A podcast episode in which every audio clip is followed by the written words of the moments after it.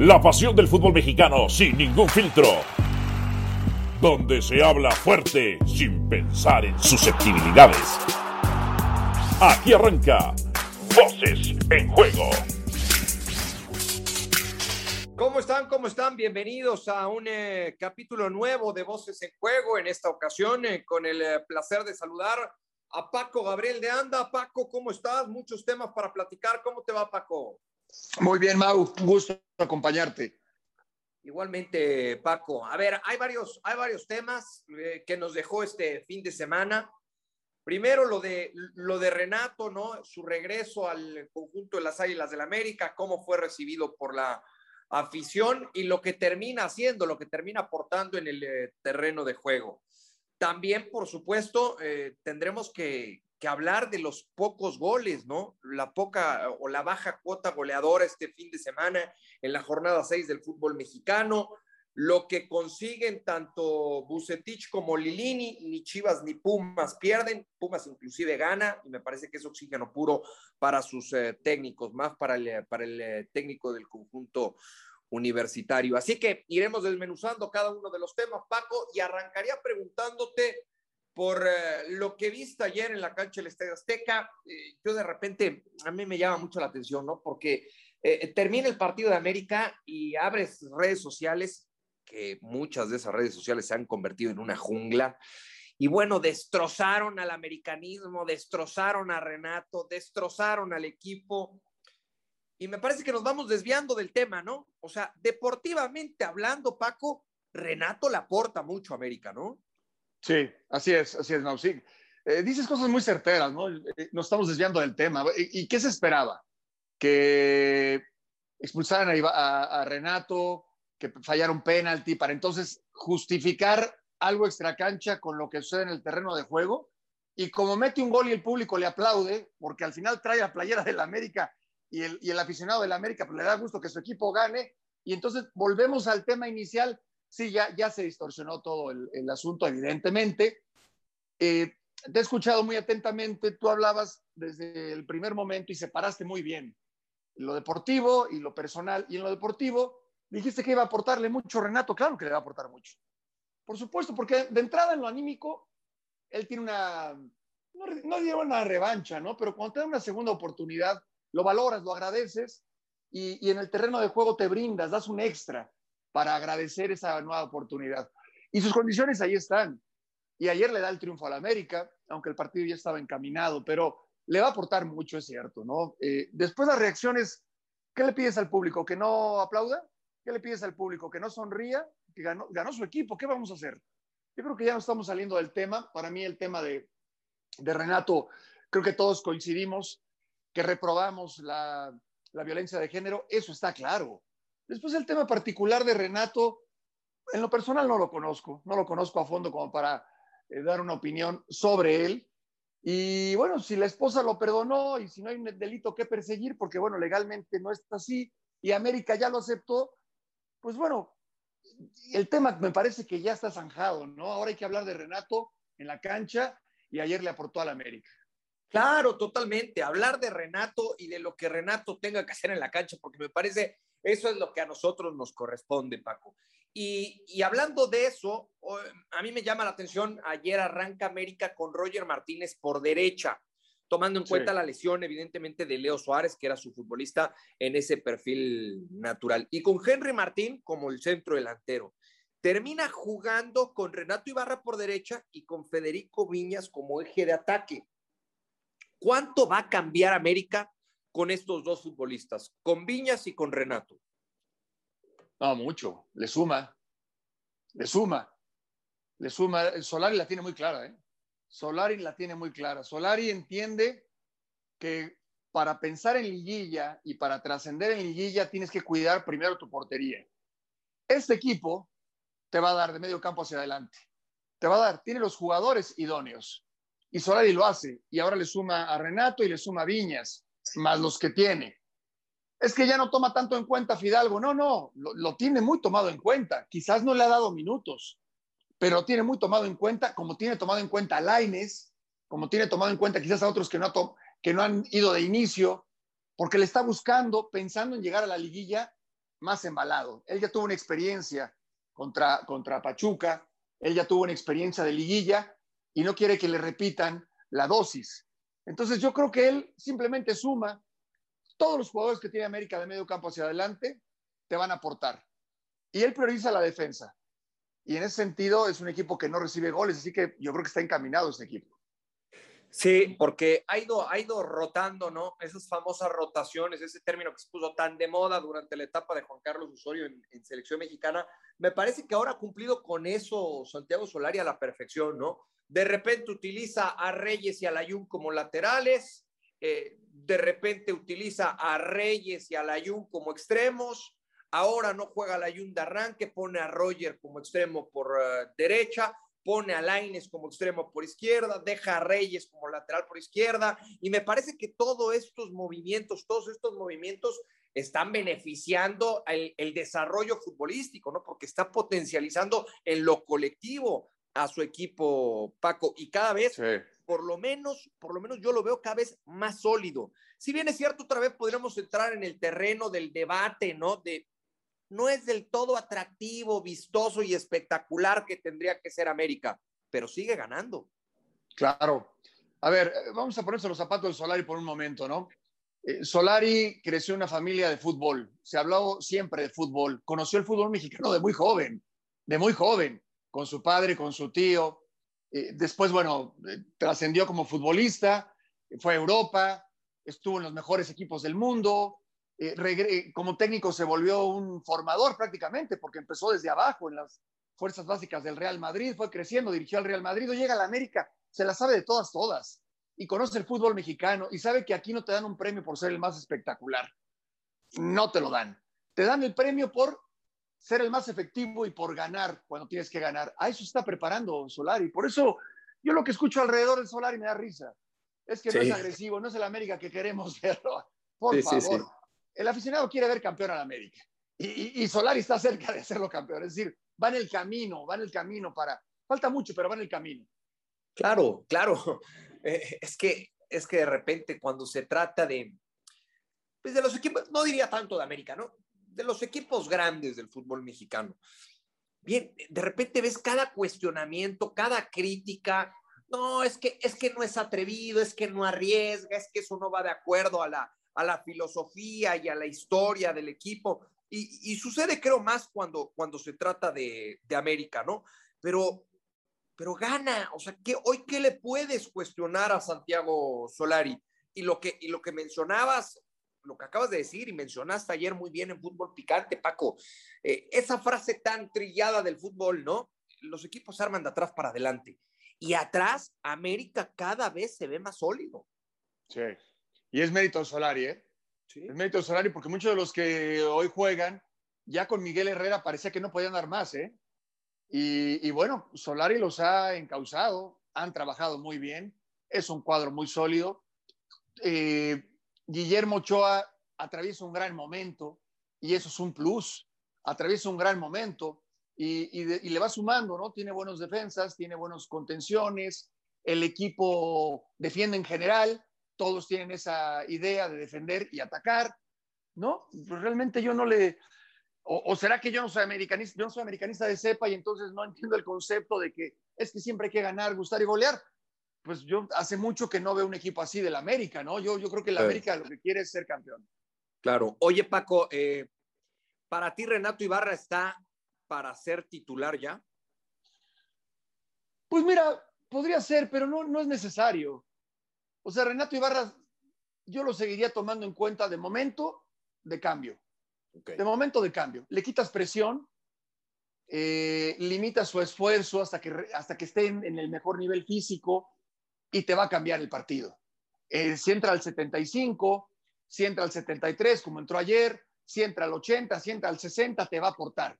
Cuando el rival está cansado, el cambio de ritmo de Ibarra, la potencia que tiene, eh, te va a aportar, te va a dar. Entonces, no, yo, yo no, no, me preocuparía tanto por ponerlo de inicio de titular. Y en el caso de Viñas, si tú estuvieras en los zapatos de Solari, pensando que Viñas está al 100 ya físicamente, ¿por quién te decides? ¿Por Roger en esa posición, por Henry o por Viñas? Yo los dejaría peleando a los tres.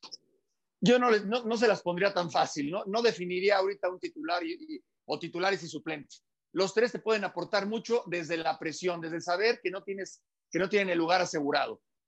Indistintamente no los pongas. Yo lo dejaría así. O sea, Viñas te va a hacer goles, Roger te va a hacer goles, Henry Martín te va a hacer goles, te van a aportar para adelante, unos más, otros menos. No, no, yo no, yo no designaría un cuadro titular. Por eso yo creo que Solari lo está dejando ahí. No define un cuadro titular porque sabe que, que cualquier futbolista te da más, te rinde más desde la presión de no tener el puesto seguro. Claro. Bueno, Paco, ahora eh, cerramos el tema de, de, América para meternos un poco en lo que fue la jornada, lo que fue la jornada 6, sobre todo la actividad del sábado. Muy pocos goles, Paco. Sí. ¿No? Bueno, a mí, bastante, a mí lo... bastante planita la jornada. Que, a ver, no sí. muchas veces porque hayan sido pocos goles quiere decir que haya sido una jornada mala, pero claro. sí creo que le, le, faltó eso, ¿no? Para, para adornar un poco esta jornada 6. Sí, yo creo que también ya es, empieza a llegar la, la, presión a los técnicos y, y eso te condiciona mucho. Si fuera un torneo largo, antes 38 fechas, nadie se fijaba en las primeras seis fechas, nadie. En los torneos cortos sí. Ya, ya se fue el Piti Altamirano, ¿no? Y ya se hablaba de que se tenía que ir Lilini y de que se tenía que ir Bucetich. Y, y entonces eso te condiciona, te condiciona, sin lugar a dudas. En el partido de Monterrey Chivas, pues eh, Monterrey se queda, le, le, le expulsan jugadores y, y, no le podemos pedir que vaya al frente. Claro, desde la, a la distancia sí, oye, no, es que Monterrey es el obligado a ir al frente, pues, tiene un hombre menos o tiene dos hombres menos. ¿Por qué lo va a hacer? Mejor te vas con el 0-0. Uh -huh. ¿sí? Eh, para muchos podrá ser un planteamiento mezquino, pues para mí es la realidad del fútbol. Y así le podemos seguir en todos los niveles. Yo, yo creo que esa es la razón por la que encontramos tantos partidos de 0-0. ¿Te parecieron aburridos como tal? No, no, no, no, no, para nada. No, para o sea, no nada. calificarías la jornada 6 como una mala jornada. En lo más mínimo. En lo, al contrario, a mí me, me, me, gustaron en general, me gustó mucho el de, el de, Monterrey Chivas, porque yo me pongo los zapatos de Bucetich y de Javier Aguirre. Me, me, gustó el de Pumas Puebla. El primer tiempo, el primer tiempo no. El segundo tiempo sí, porque yo quiero ver cómo reacciona el Arcamón y cómo reacciona Lilini y cómo se van dando las cosas. Eh, me gustó el de Cruz Azul San Luis. Me gustó el de América. Me gustó mucho el de América. Eh, Atlas Toluca no tanto, la verdad. Te soy honesto. Y no, no, aburrido no, aburrido no, aburrido no, no. De hecho, a mí no, yo pocas veces veo un partido aburrido, ¿no? Yo le trato de encontrarle siempre algo. Y, y, y, esto pasa en todo el mundo, ¿no? Porque de repente claro. cuando, cuando tenemos jornadas de pocos goles, somos especialistas en decir, ese es nuestro fútbol mexicano, el fútbol, el fútbol mexicano, el aburrido, el irregular, eh, el, que, el que nos presenta un nivel tan pobre jornada tras jornada. Bueno, la realidad es que en Italia también hay jornadas con pocos goles, en España, claro. en Alemania, en Francia. Sea, eh, son situaciones que se presentan en el fútbol a nivel, a, a nivel mundial, ¿no? Ahora sí, claro. el fútbol mexicano sí, pero, pero como bien lo explicas, Paco, no siempre tiene que ver esto, ¿no? El resultado final con un partido aburrido. Hay ceros ceros muy entretenidos. Totalmente, totalmente. Y también hay partidos de muchos goles que no te aportan nada. Sí, que, que, que, hay muchos errores, que hay muchos descuidos. Eh, y, y, y, no, no, no, para mí no, la referencia no es la cantidad de goles, no te hace un buen partido, o el 0-0 no te hace un mal partido.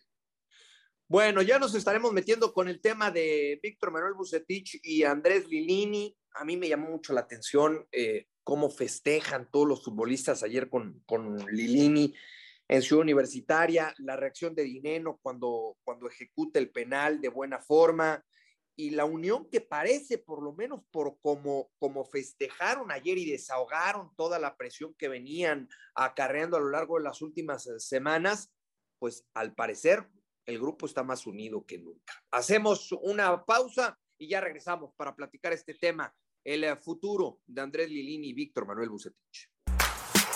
Voces en juego.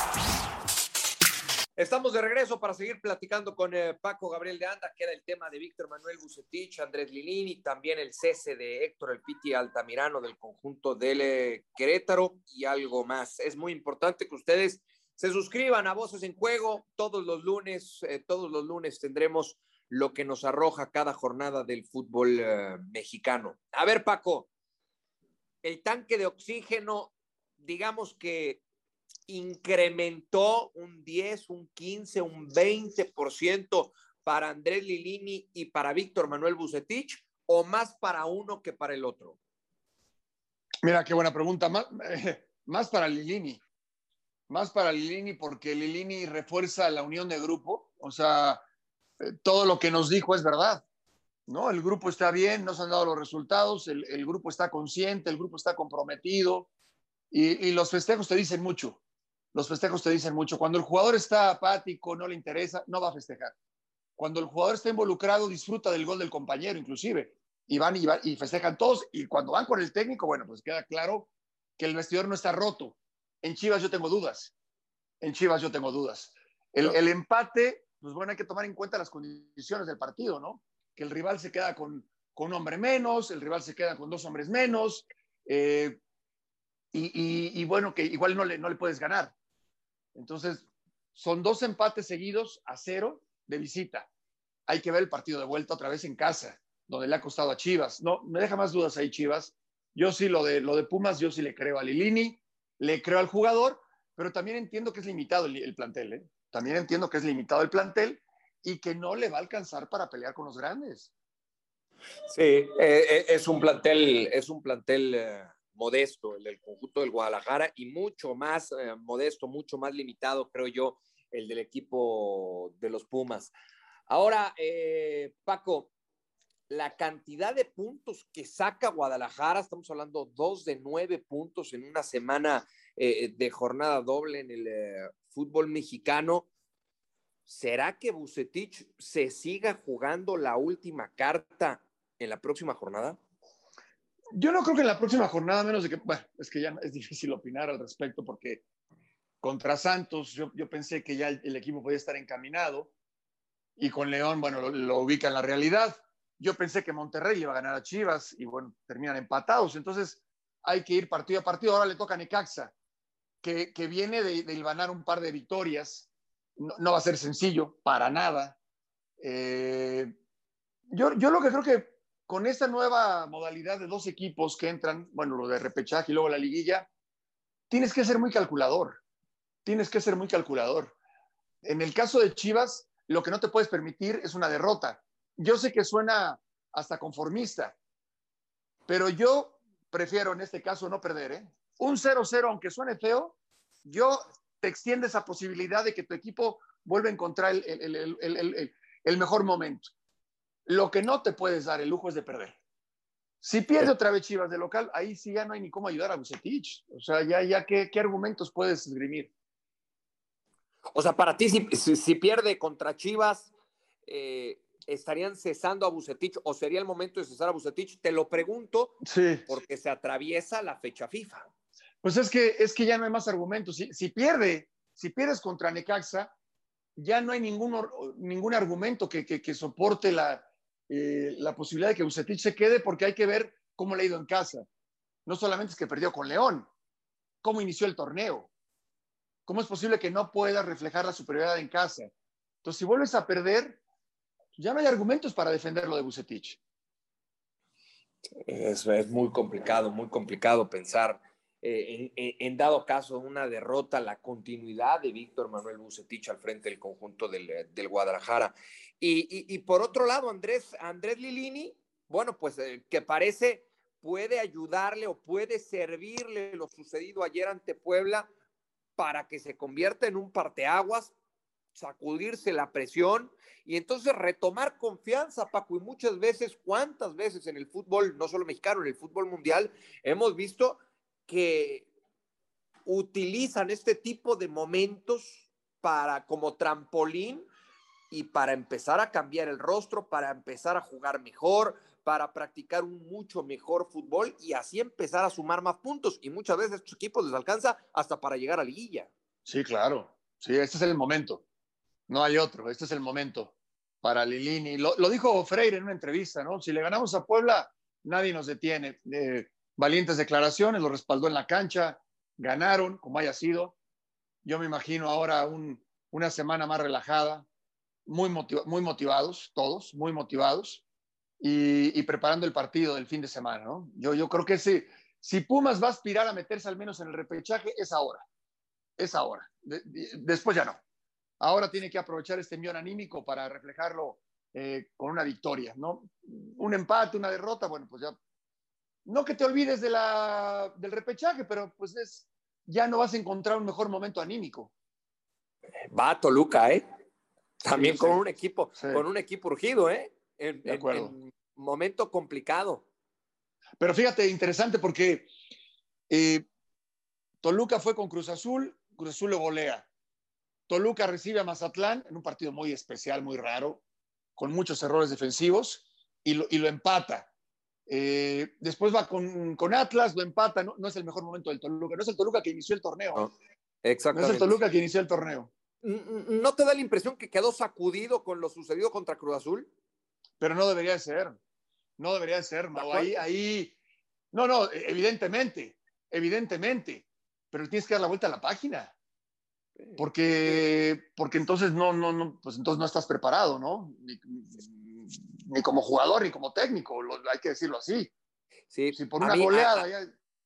a, mí honestamente, Paco, no me gustó y, y, y me generó muchas dudas esa declaración de, de Hernán Cristante después del partido sí. contra Mazatlán, ¿no? El volver a decir, ahí está mi renuncia, la pongo en la mesa y que la directiva tome la decisión. No, no, espérame, si eres el líder, eres la cabeza del grupo, tienes que sacar adelante a tus futbolistas y tú tienes que empezar por demostrar que existe la personalidad, el carácter y la mentalidad para salir de esa. Sí, claro, si no, ¿cuándo? Sí, de acuerdo, de acuerdo. Por muy molesto que estés, por muy molesto que estés, no puedes declarar eso. Sí, coincido plenamente contigo. Oye, Paco, ¿y qué te parece el, el, el cese de Héctor el Piti Altamirano?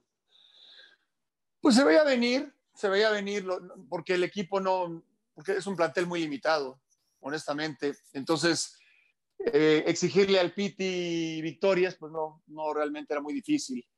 Y, yo creo que era cuestión de tiempo, ¿no? Qué, lástima, qué lástima, porque cuando tú armas un plantel, se lo das al técnico o lo arman, tienes que trazar un, un objetivo, ¿no? Oye, con ese plantel podemos llegar a la final. No, pues no. ¿Podemos meternos a la liguilla? Pues yo creo que tampoco. ¿Podemos aspirar a los 12? Pues posiblemente. Bueno, ¿podemos aspirar a no ser el último? Ok. Y te trazas un objetivo con el directivo y se habla de las posibilidades del plantel. Eh, entonces, cesarlo en la fecha 6, pues no, no, no, no, no, no me parece razonable. Pero bueno, hay muchas cosas en el fútbol que no son razonables ni lógicas.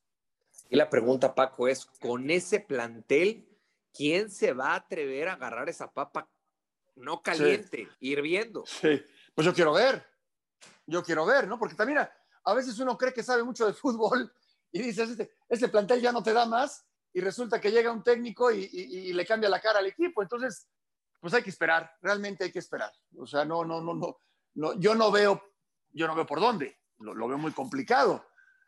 Yo quiero ver, cuando llegó el Arcamón yo no le tenía mucha confianza y, y, sacó eh, eh, agua de las piedras.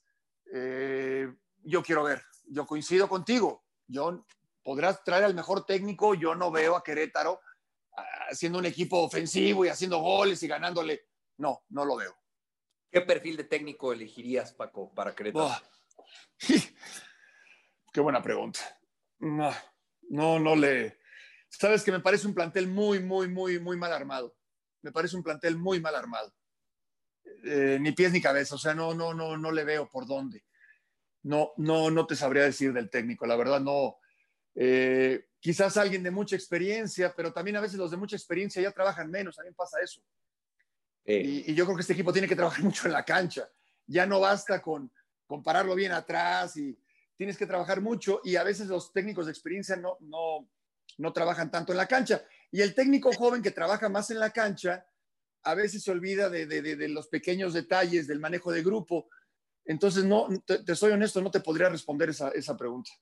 Es una, es una brava decisión para la directiva de, de Querétaro. Seguramente la, en las próximas horas eh, estaremos, estaremos conociendo quién será el nuevo técnico del conjunto de los gallos y usted lo estará sabiendo a través de distintas ventanas de ESPN y de ESPN.com. Bueno, pues para cerrar este podcast de Voces en Juego, Paco, vamos a platicar de lo que va a suceder el miércoles. el famoso juego de estrellas entre la Liga MX y la MLS, en un evento que, que empiezan las actividades desde mañana. Me parece que te toca transmitir mañana, ¿no, Paco? Así es. sí, eh, así es. En algo, en algo muy interesante. La verdad, a mí me parece una muy buena idea. Yo creo que esto lo necesitaba la Liga MX y si alguien lo sabe hacer, bueno, pues son, son los estadounidenses, ¿no? Eh, con sus ligas, sobre todo con la NBA y las grandes ligas, me parece que estos eventos los hacen a la, a la perfección. En el caso de la, de, de, la NBA, con el, el, famoso Día de las Clavadas, en el béisbol, con el, el, el derby de cuadrangulares. los cuadrangulares, exacto. Y al día siguiente, el, partido de estrellas. Algo similar va a suceder con el fútbol, ¿no? Eh, mañana lo que te toca transmitir a ti es, eh, es un día de tiros libres y de, de, ejercicios complicados, ¿no? De técnica individual. Sí, sí, sí. A mí me parece maravilloso. Sabes que hace muchos, muchos años nos tocó un partido a beneficio por, el, por, por un tema de huracanes eh, y se hizo un partido de extranjeros contra mexicanos de la liga. Jugamos en el Estadio Azteca y, fue una gran entrada, se recaudó eh, muchos recursos y me pareció una gran idea no se siguió, no, no, no, no, no se hizo extensivo. Y ahora esto me parece fabuloso, maravilloso, tanto lo del martes como ya el partido el miércoles. Y, y, y, va a ser la primera de muchas, estoy seguro que sí. Y, sí. Se, hará, y se podrá hacer también aquí en México y, y, llamará la atención a propios extraños, porque yo creo que es interesante. Y el tema de las habilidades llama mucho la atención. A mí me, me, me gusta todo eso. Eh, así que qué bueno, yo creo que es, es para disfrutarse, ¿no? ¿no? No lo puedes perder de vista. No, no lo puedes perder de vista eh, porque es ese tipo de experiencias que me parece hacen falta en el, en el fútbol. Te diría a nivel mundial, ¿eh? Eh, porque, porque de repente me parece que en, ese, en este deporte eh, nos hemos, ¿no? Y digo nos hemos porque pues de, de, una u otra manera pues también estamos involucrados en el mismo. Eh, me parece que estamos estancados, que, que pareciera que basta, ¿no? Con lo maravilloso que es este deporte, con lo que sucede en 90 minutos y tu equipo gana, empata o, o, o, pierde. Yo creo que de repente un evento como este, pues también puede llamar la atención a aquellos que no son tan, tan aficionados o tan fanáticos, ¿no? Del mismo fútbol. A mí me pasa, a mí me pasa, yo no soy, yo no soy tan fanático del béisbol, no me, no me pierdo la serie mundial, pero nada más.